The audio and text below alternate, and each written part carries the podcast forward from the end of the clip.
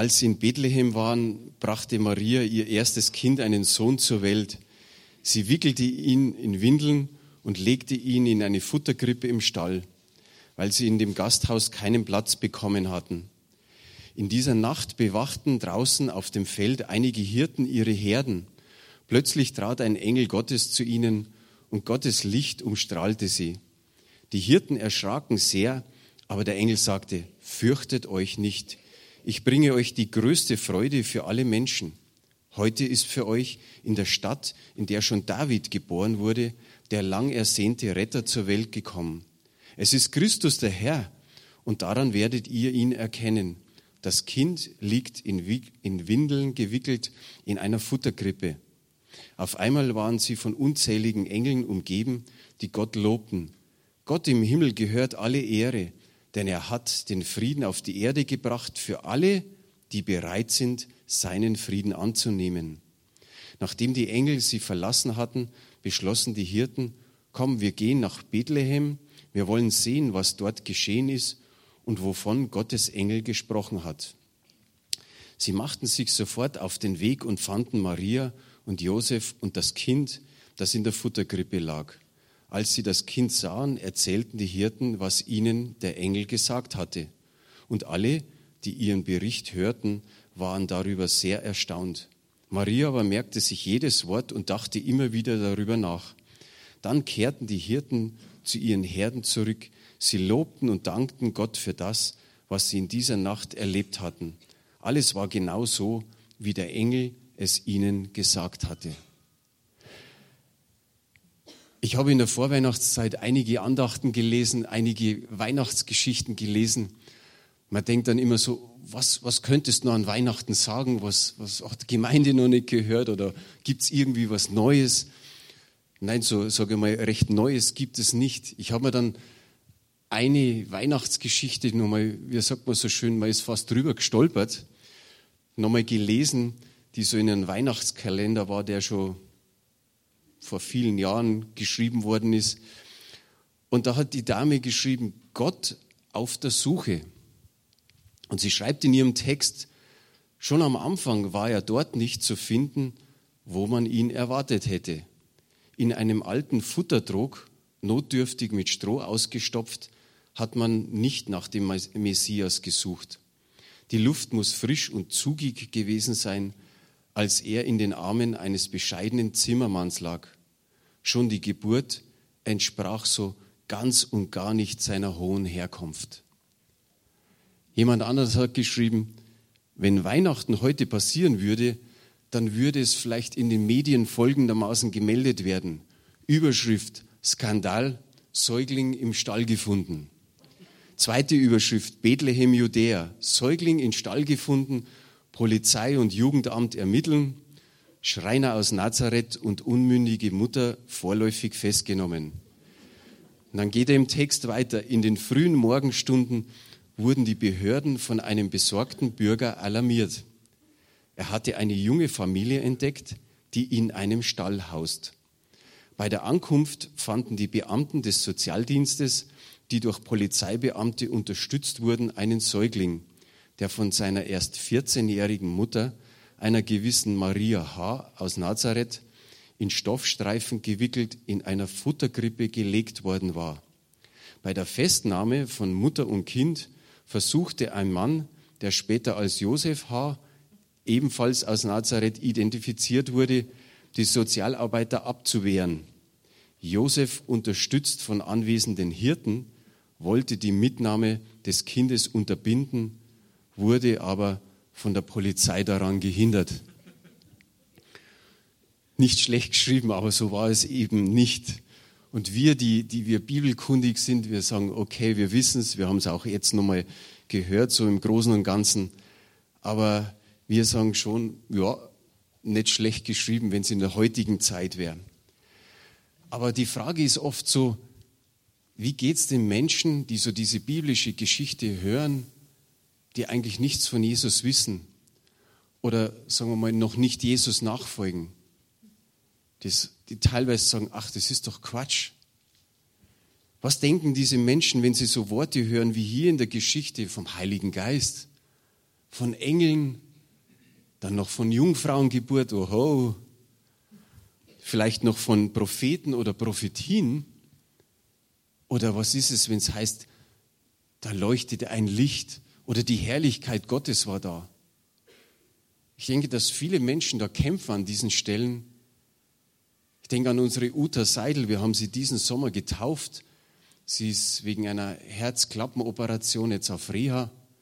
Er hat sich mit 74 Jahren taufen lassen. Halleluja, ja. Aber sie hat gesagt, so, so im Alpha-Kurs, ich wusste eigentlich bloß was von Gott dem Vater und Jesus dem Sohn, aber vom Heiligen Geist habe ich ja noch gar nichts gewusst. Und immerhin ist sie 74 Jahre alt geworden, bevor sie ihr Leben Jesus gegeben hat und sich taufen hat lassen.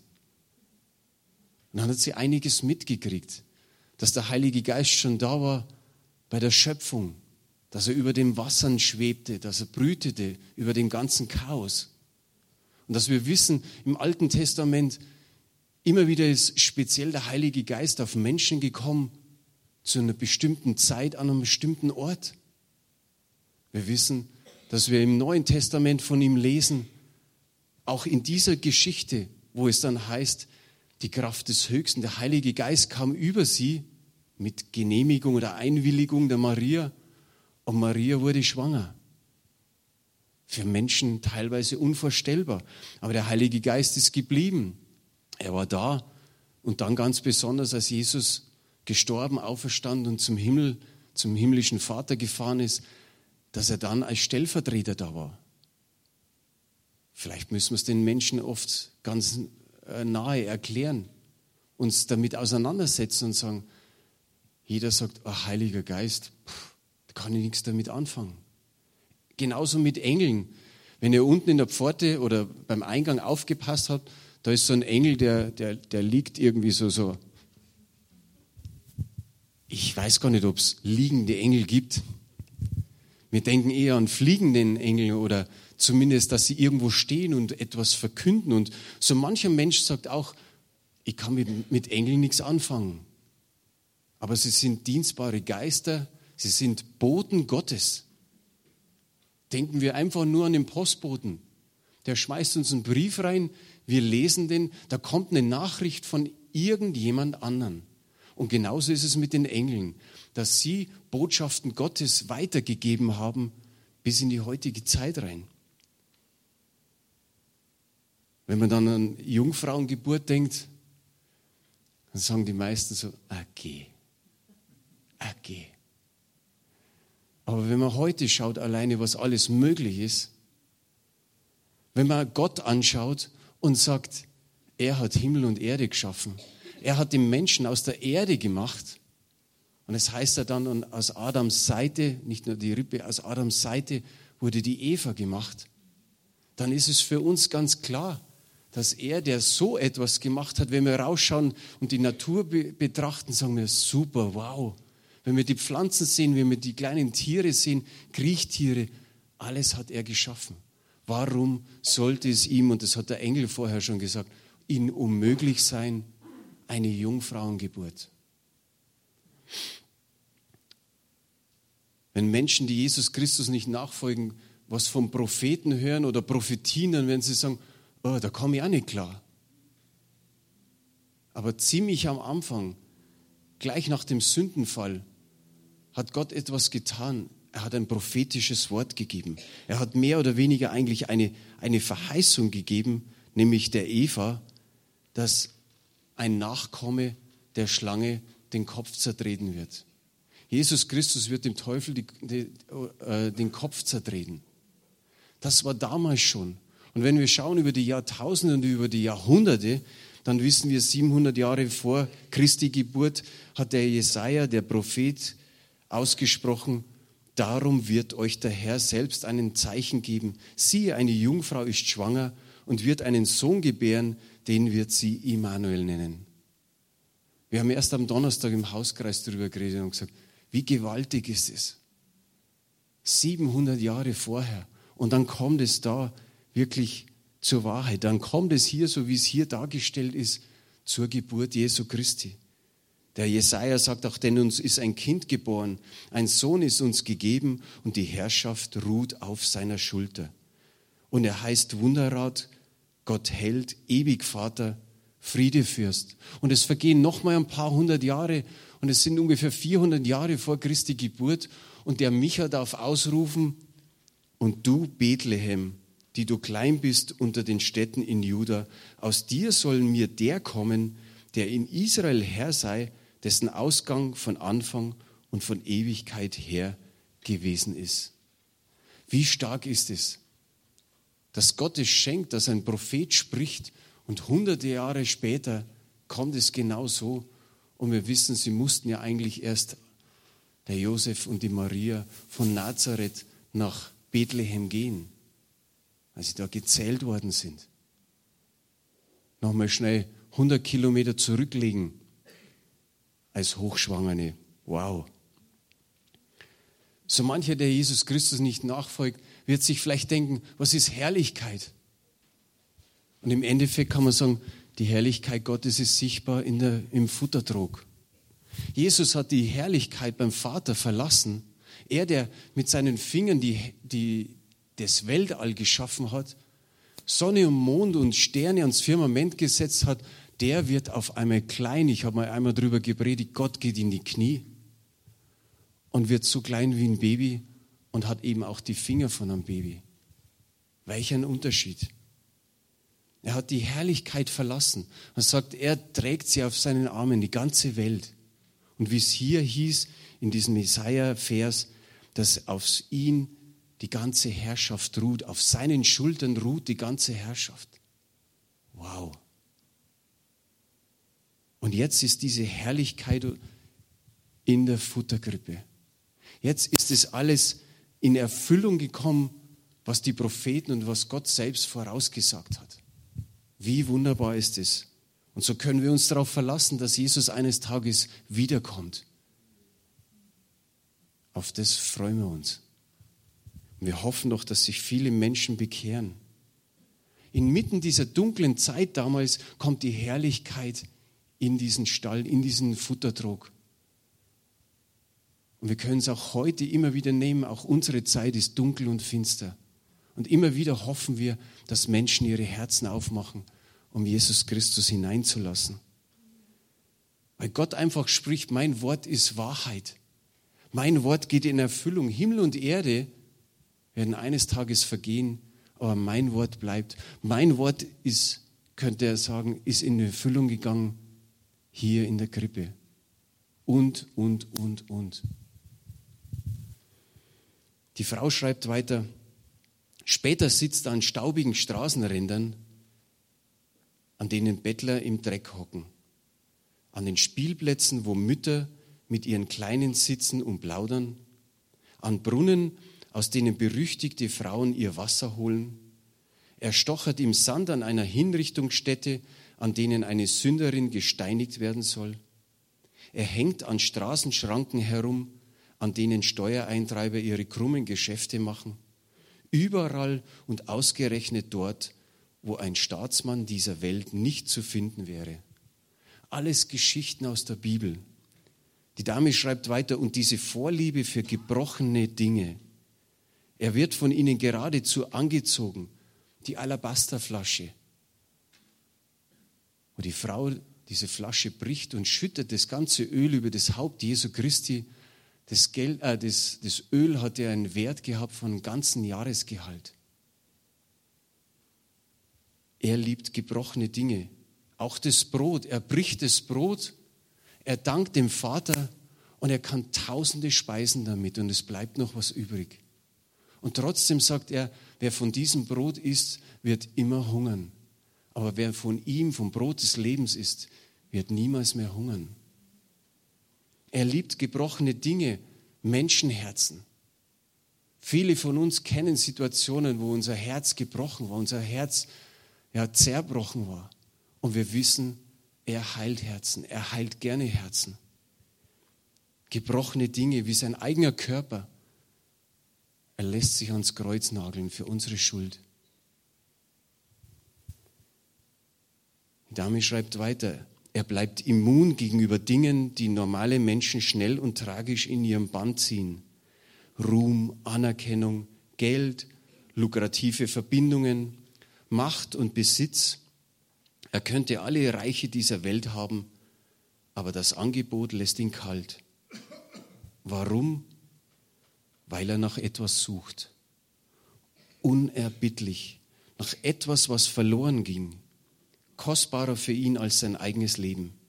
Er sucht nach verlorenen Schätzen. Er tastet im Staub und unter den Möbeln nach der einen Münze. Er stolpert durch die Wildnis, durch das Gebüsch, durch Gefahren und wilden Tieren zum Trotz dem einen Schaf nach, das nicht nach Hause zurückfindet. Auch das wissen wir. Hundert lässt er stehen, um den einen nachzugehen. Er steigt auf das Dach Tag für Tag und spät zum Horizont, bis Augen und Kopf wehtun, nach dem einen Sohn, der ihm den Rücken kehrte. Lukas 15, der verlorene Sohn. Welch ein Bild eines wunderbaren Vaters. Und dann schließt die Dame so, sie sagt, und er klopft wieder und wieder. Er hämmert an die Tür. Er klopft an die Herzenstür und es geht ihm nicht nur daran, dass er da klopft, sondern dass er in die Herzen einziehen kann. Sie schreibt, er sehnt sich nach einem Platz an deinem Tisch, gerade an Weihnachten. Wie ist es für welche, die vielleicht alleine sind und trotzdem zu wissen, Jesus sitzt an meinem Platz. Jesus sitzt an meinem Tisch. Er feiert mit mir Weihnachten. Er klopft an und will immer wieder in Herzen einziehen. Vor zwei Wochen haben wir eben unsere Uta besucht, die auf Reha ist.